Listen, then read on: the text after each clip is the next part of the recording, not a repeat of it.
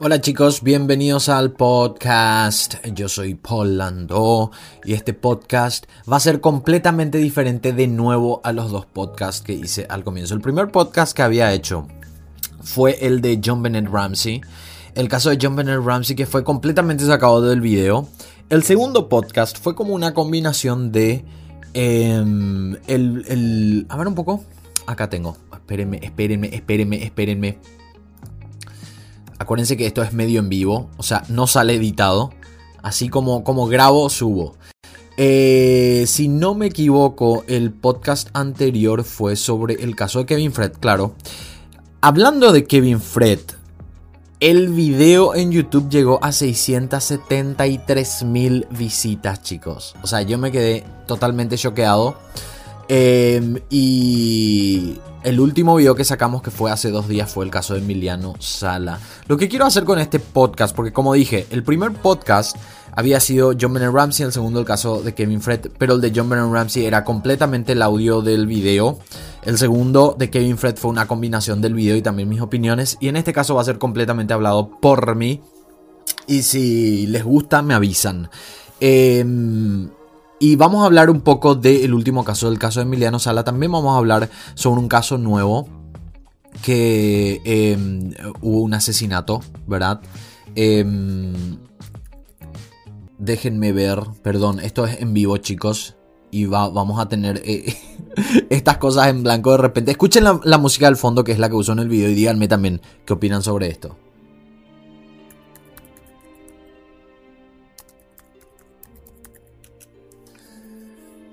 Bueno, em, esa música, ¿les gusta?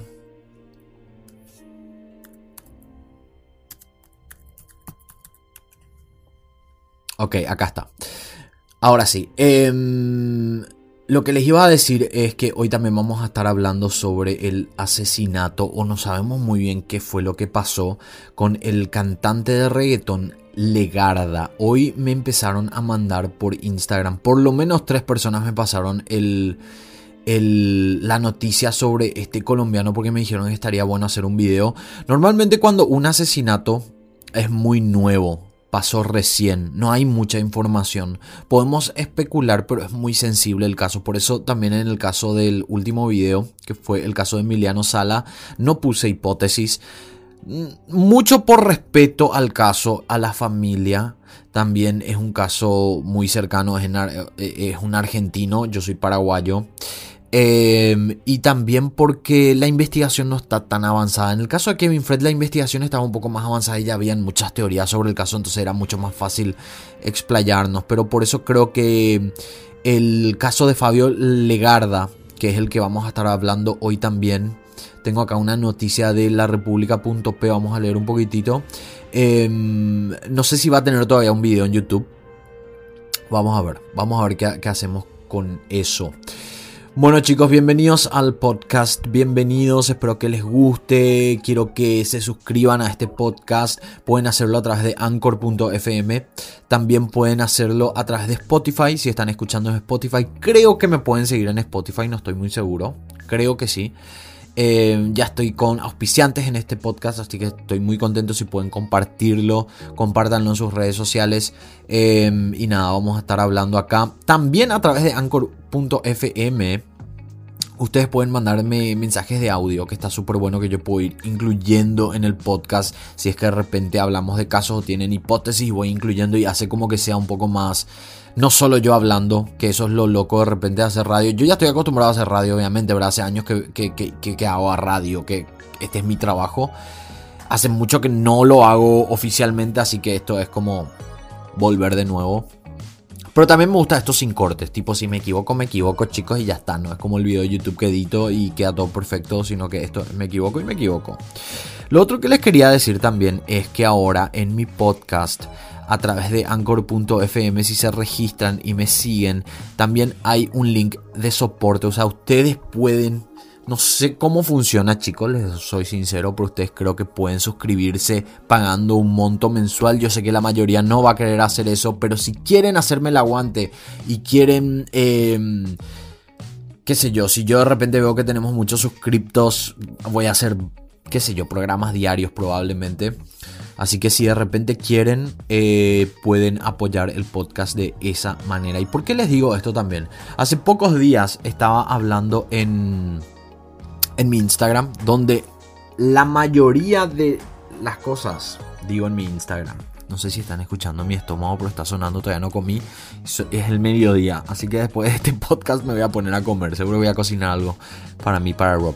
Bueno, lo que estaba diciendo es que em, en YouTube, que es donde tengo la mayor cantidad de vistas, donde tengo la mayor cantidad de suscriptores y es donde genero la mayor cantidad de ingreso. Yo todavía no tengo marcas oficiales que auspicien mi YouTube. Alguna vez ojalá lo tenga. Pero el problema con el tipo de contenido que yo hago en YouTube es que es un nicho muy sensible. Como hablamos de asesinatos, hablamos de muertes, hablamos de teorías, es un nicho que normalmente termina siendo desmonetizado por la plataforma. ¿Eso qué quiere decir?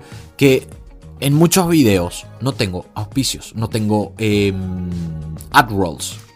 ¿Cómo sería en español? No tengo publicidad. ¿Y eso qué quiere decir? Que en muchos de los videos tengo 11 videos desmonetizados. Eso es una locura para un youtuber.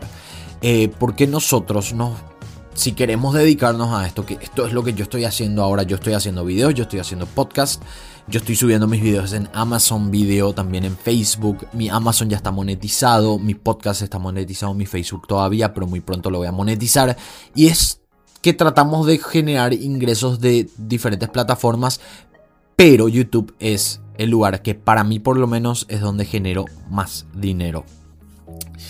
A lo que voy con esto es que em, se vuelve muy complicado porque prácticamente todos mis videos están desmonetizados. Por suerte el video de Kevin Fred no me desmonetizaron. Em, y, y pude sacar un buen dinero para este mes de ahí. Pero después el caso de Johnny Bosch está desmonetizado. El caso de John Bennett Ramsey está desmonetizado. También uno de los videos que más vistas tuvo, que es el caso de Madeleine McCann, que tiene 246 mil vistas. Acuérdense, esas 246 mil vistas ya me da un monto de dinero. Está desmonetizado. Entonces yo perdí, aproximadamente yo perdí como 500 dólares con este video de Madeleine McCann por estar desmonetizado. Y bueno, si de repente a ustedes les gusta lo que hago, eh, una manera de apoyar es a través de este podcast. Pueden suscribirse y ojalá que muy pronto también me den eh, la posibilidad en YouTube de tener la, opción de suscribirse mensualmente. Que yo sé que algunos, no muchos, yo sé que algunos por lo menos van a, estar apoyándome. Esto no es obligatorio, nada va a cambiar en mi contenido, pero sí me ayuda y me hace entender de que, ok, puedo dedicarme a esto gracias a la gente que está disfrutando de mi contenido. Básicamente eso. Tampoco es rogarles dinero, pero sí me encanta encantaría poder dedicarme completamente a esto. Bueno, vamos al caso. Primero al caso de Kevin Fred.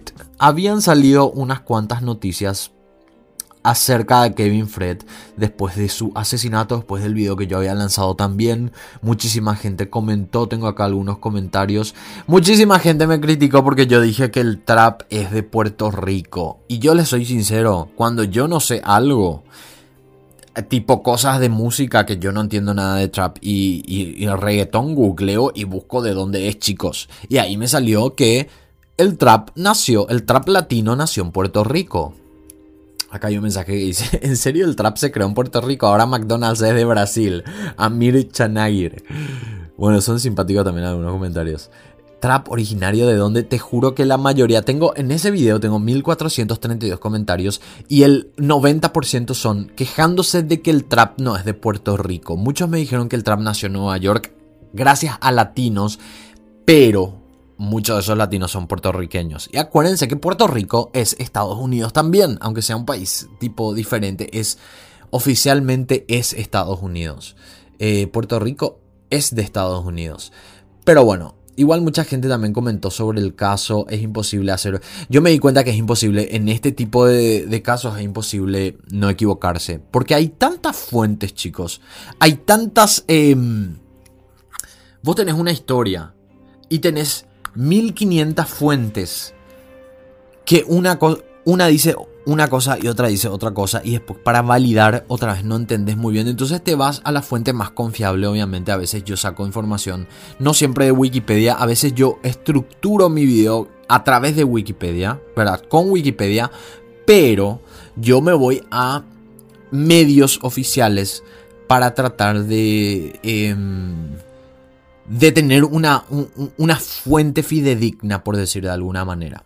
Entonces, bueno, muchas veces te equivocas y me doy cuenta de eso en el... Creo que en el último video...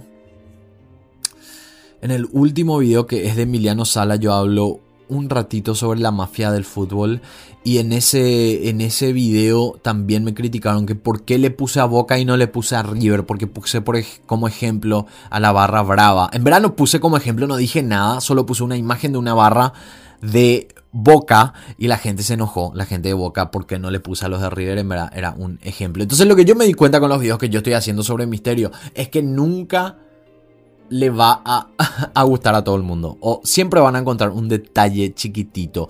Con el tema de John Bennett Ramsey hice una investigación súper profunda viendo documentales, viendo todo. Y salió una persona a decirme, em, te olvidaste de esto, esto, esto y esto.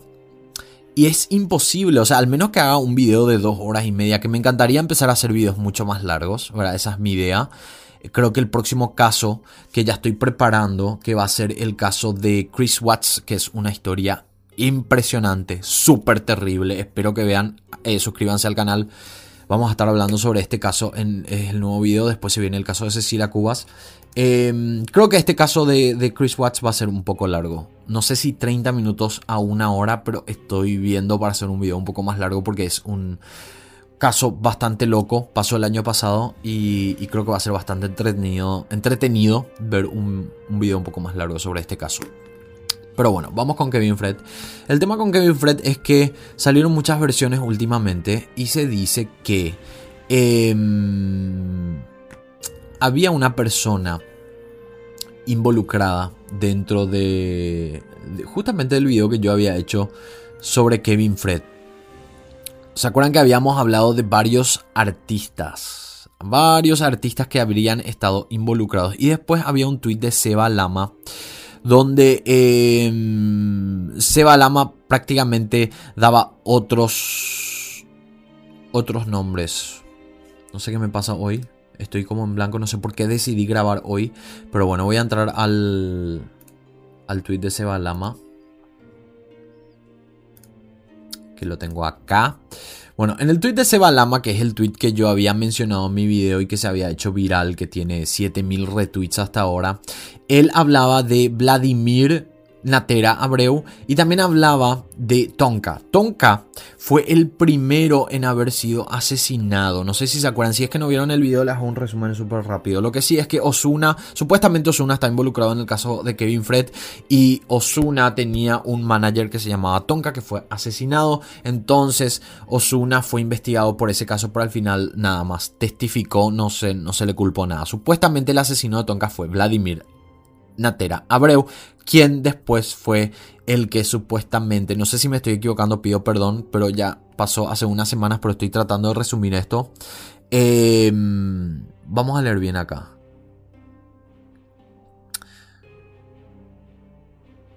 Bueno, Tonka falleció y después Natera Abreu se convirtió tipo en el, en el narcotraficante líder de Puerto Rico, ¿verdad?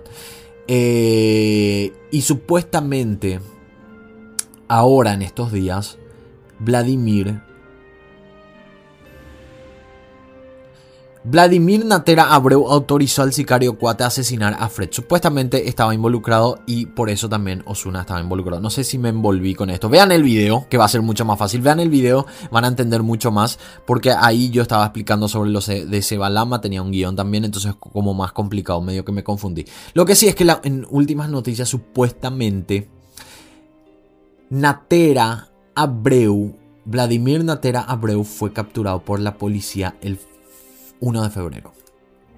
El narcotraficante Vladimir Naterabreu, a quien identifican como ex socio del notorio Tonka, fue arrestado el martes pasado en República Dominicana. La oficina de prensa de la Policía de Puerto Rico le confirmó a El Calce y a Metro que el arresto fue realizado por los Marshals de Estados Unidos, a la policía de Estados Unidos. Reportes periodísticos han informado que el apresamiento se realizó en conjunto con autoridades dominicanas.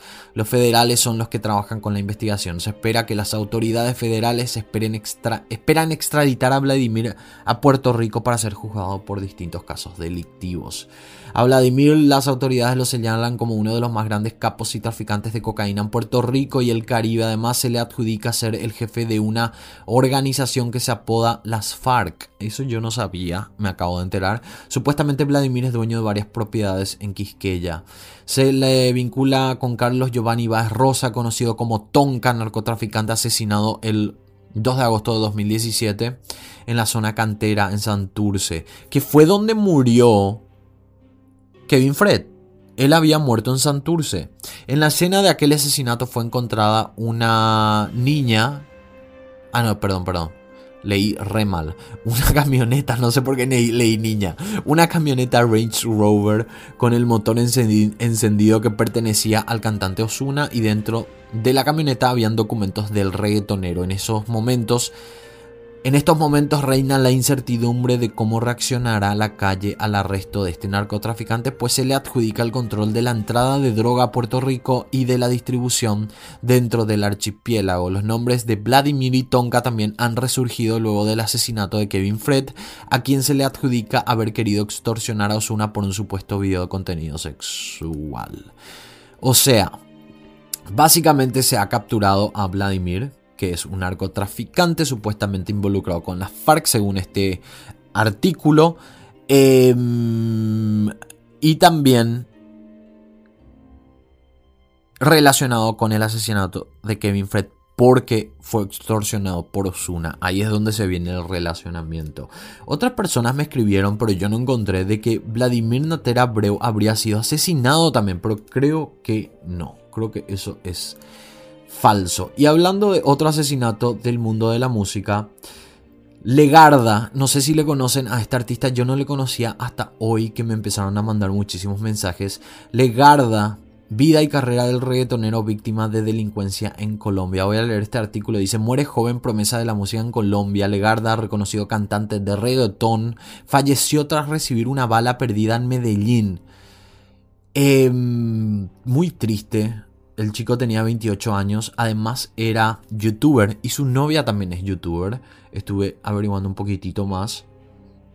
El cantante de reggaetón y conocido youtuber Legarda falleció la tarde del último jueves producto de una bala perdida tras un robo en un banco de Medellín, Colombia. Producto de ello, la joven promesa de la música urbana sufrió un grave daño cerebral y minutos después murió de un paro cardiorrespiratorio. Muy triste la historia. A sus 28 años, Legarda estaba construyendo su camino a la fama, sin embargo se convirtió en una más de las víctimas de la delincuencia en Colombia. En esta nota conoce más sobre bla bla bla. Fabio Legarda, conocido así en el mundo de la música, nació el 18 de noviembre de 1989 en Popayán, Colombia.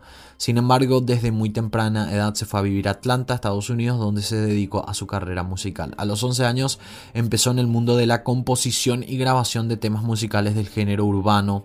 También hacía covers de sus temas favoritos, los cuales en su momento alcanzaron los 5 millones, las 5 millones de reproducciones en YouTube.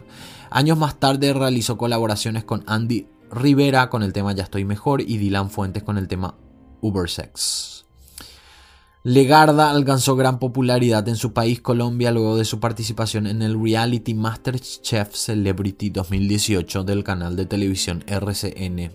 En dicho espacio conoció a su novia, la youtuber Luisa Fernanda. Luego de ganar fama en el reality se dedicó a relanzar su carrera musical junto a su novia. Según informó el portal colombiano El Tiempo, tras un intento de asalto en Medellín, Legarda llegó a la clínica con una herida en el cráneo que le ocasionó un grave daño cerebral, pero poco después falleció de un paro cardiorrespiratorio. Una bala perdida le arrebató la vida al cantante de reggaetón. Este hecho vuelve a poner en portada la ola de violencia que se vive en Colombia. Lo que parece es que fue simplemente un accidente. Él estuvo en un lugar equivocado, o sea, no fue él no fue target, a eso voy. No como en el caso de Kevin Fred, que parecería ser que él sí fue blanco de un asesinato. En este caso parecería que fue accidentalmente por unos delincuentes que estaban robando un banco. Eso es lo que tengo entendido acá. O sea que no habría nada misterioso ni nada detrás de todo esto. Em, en medio de la competencia encontró el amor en la youtuber Luisa Fernanda, quien era su amiga desde hace varios años, pero con quien formó una relación durante el reality. Hubo un posteo de, de esta chica Luisa Fernanda, que también es. Tiene 8.8 millones de seguidores en Instagram, es súper famosa. Y muy triste el mensaje y salen ellos saltando en una cama elástica Em, el cantante colombiano colaboró con la peruana Leslie Shaw en la interpretación de su tema Volverte a ver en el 2017 y desde entonces su amistad fue fortaleciéndose. También muchos famosos escribieron sobre este artista. Yo realmente no le conocía, no sabía sobre su música, no soy tan fanático. Ahora me estoy metiendo un poco más después de, de todo lo que hablamos de Kevin Fred y ahora este caso. Estoy como enterándome un poco más sobre, sobre la música urbana. Un tema triste, una historia bastante triste.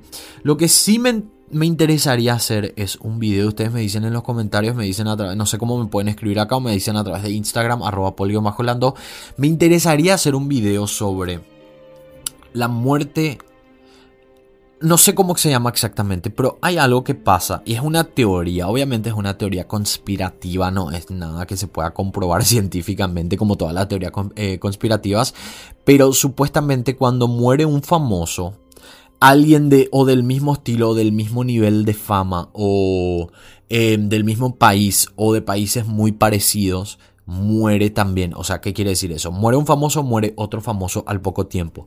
Y en este caso se da la coincidencia, entre comillas, de que Kevin Fred murió hace unas semanas y ahora muere otro cantante de música urbana, que en este caso es Legarda. Y esta teoría eh, tiene muchos ejemplos. El que me acuerdo ahora fue el de Michael Jackson. Em, a ver, Michael Jackson, muerte y actriz. Porque hubo una muerte muy cercana al de, a la de Michael Jackson.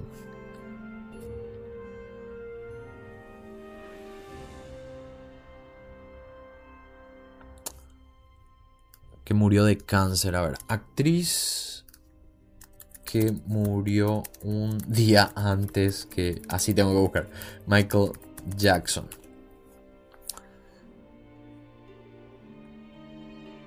¿Por qué no me sale nada? Ni siquiera figura. Porque muchas de las cosas que se dijeron con este caso, que, es el que estoy tratando de hablar porque no estoy encontrando. Who died? Voy a poner en inglés. Who. Perdón, chicos. Died before Michael Jackson. Actress. Me acuerdo que era una actriz. Farrah Fawcett. Ahí encontré cuando puse en inglés.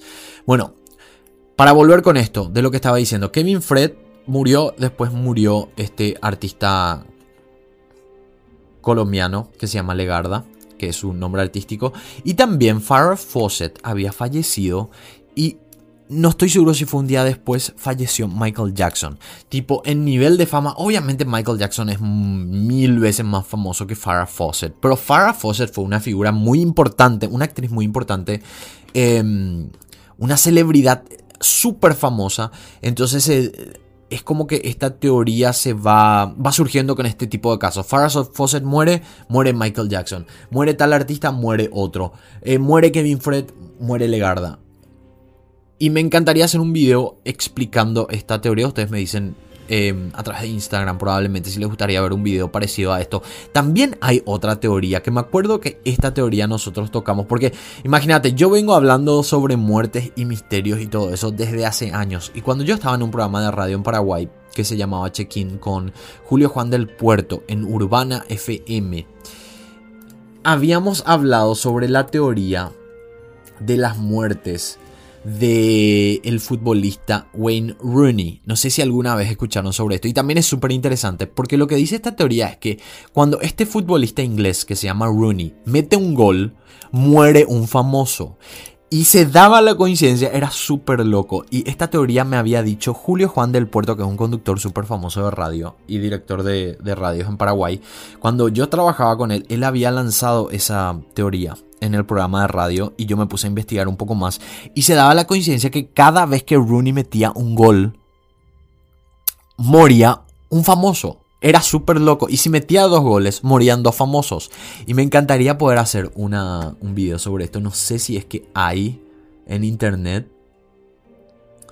Eh, a ver si hubo un gol. Porque me acuerdo que cada vez que moría un famoso en este programa de radio, nosotros nos poníamos a buscar si Rooney metió un gol y se daba la coincidencia de que murió X persona, X famoso. Buscábamos y Rooney había metido un gol un día antes. Algo así era. Era muy loco.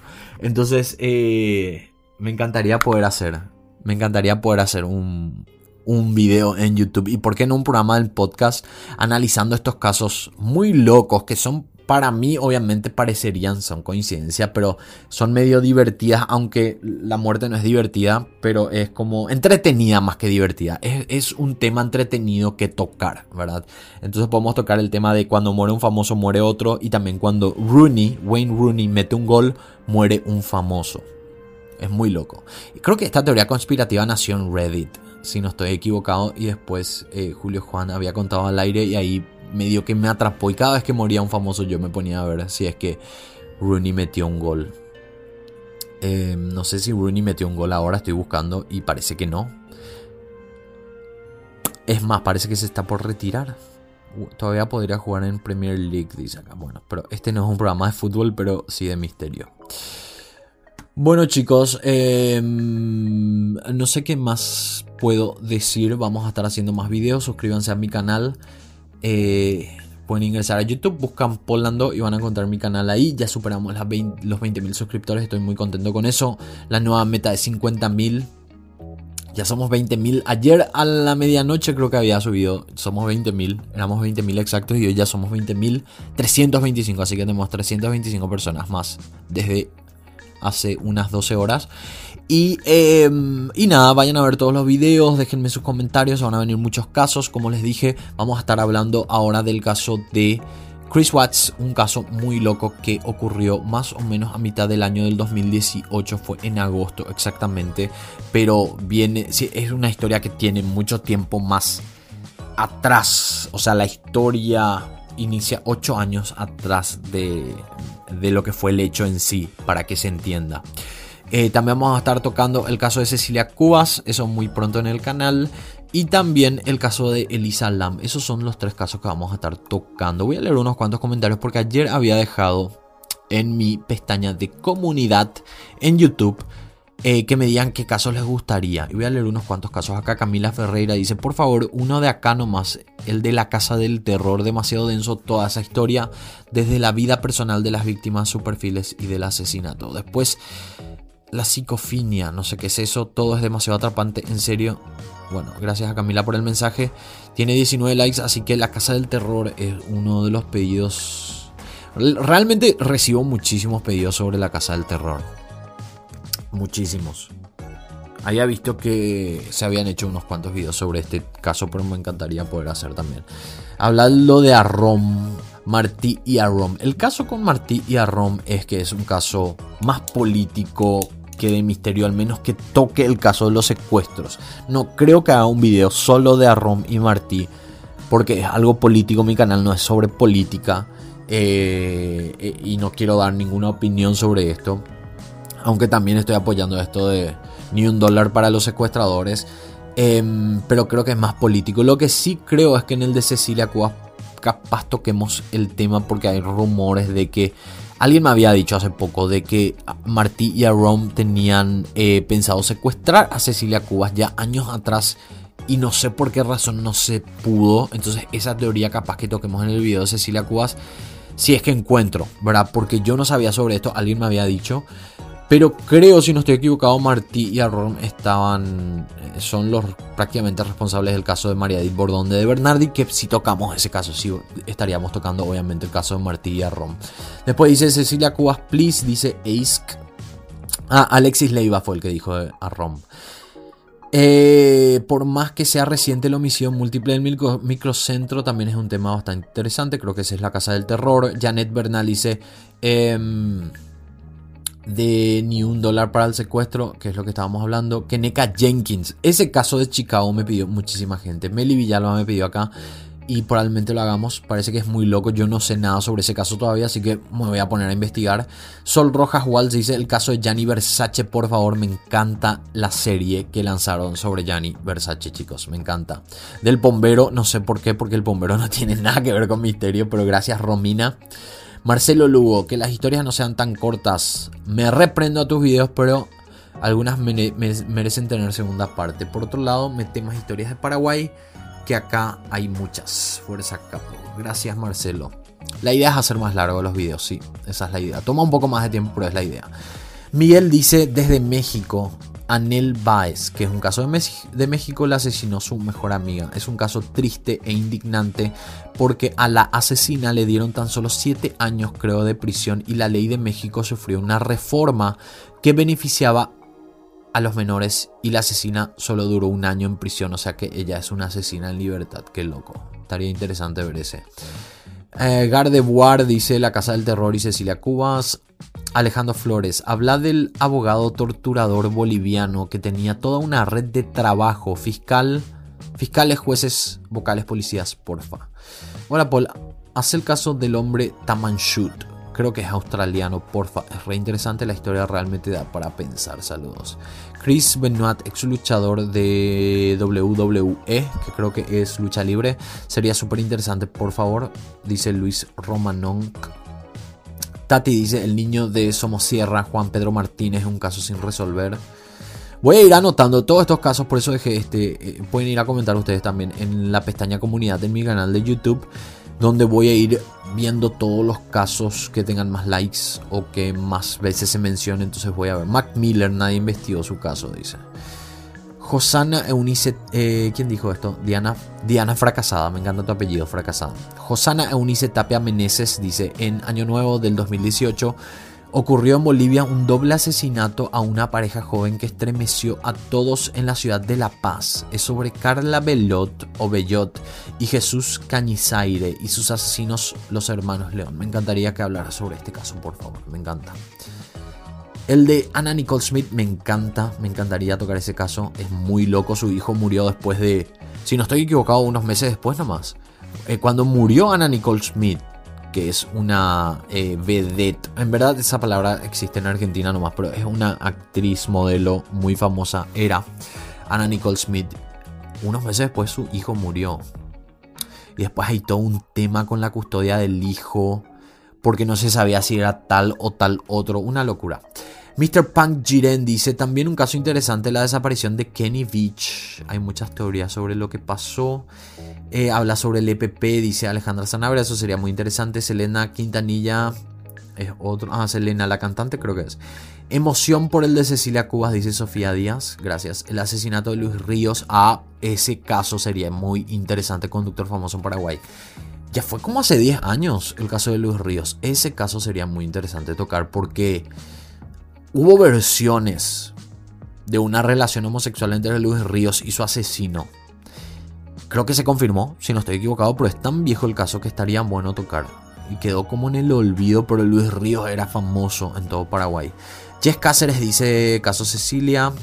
Ax dice con cualquiera acá estoy satisfecho, jaja. Gracias.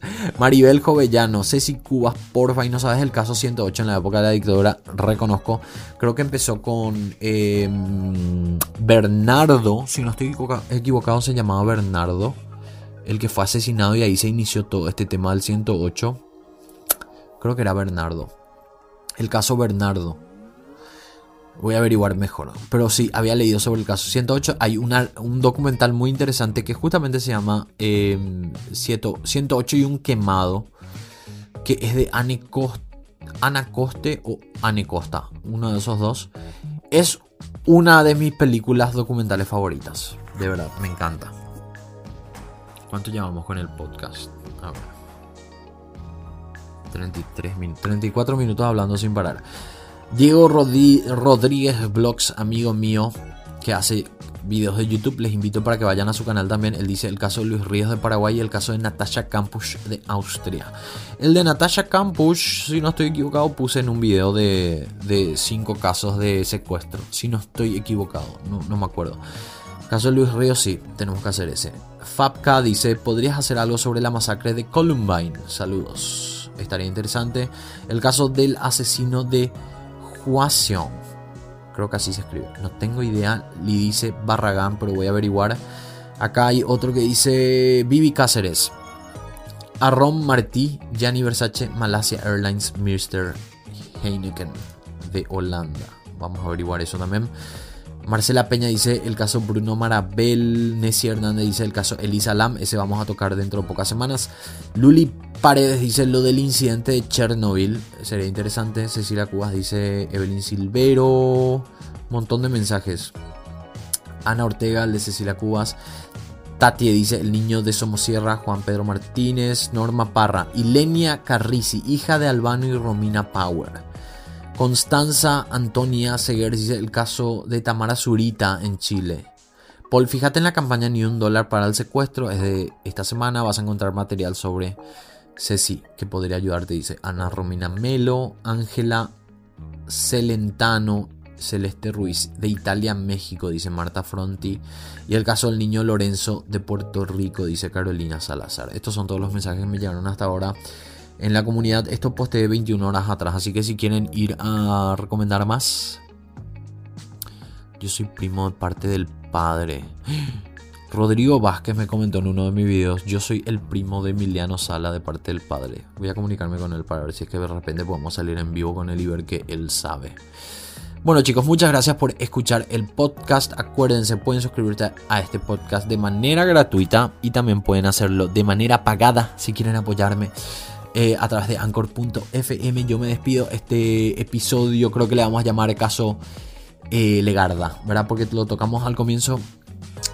Y, y, nada, nos encontramos en el próximo episodio. Les agradezco muchísimo por la buena onda en todas mis plataformas. Acuérdense, estoy en Facebook, facebook.com barra pol.lando. En Twitter también arroba polio-lando. Esas dos cuentas están verificadas, así que si hay alguno falso que en verdad no hay, estoy haciendo para sentirme cool. Si es que solo quería decir que estaba verificado, ustedes saben, así somos los valles de internet. Quería decir que estaba verificado, entonces pueden ver el checkmark ahí, estoy verificado en esas dos plataformas. En Instagram todavía no estoy verificado, pero estoy como arroba polio-lando. Y también en YouTube, que cuando llegue a 100.000, obviamente que solicitaré mi verificación y mostraré mi placa. Si es que me llega, porque a veces rechazan. Mostraré mi placa de 100.000 suscriptores, que espero que podamos llegar muy pronto. Bueno chicos, me despido. Muchas gracias por escuchar el podcast. Nos encontramos probablemente en pocos días o la semana que viene con otro caso y también nos encontramos en YouTube con más casos en esta semana. Yo soy Polando. Nos vemos. Chao, chao.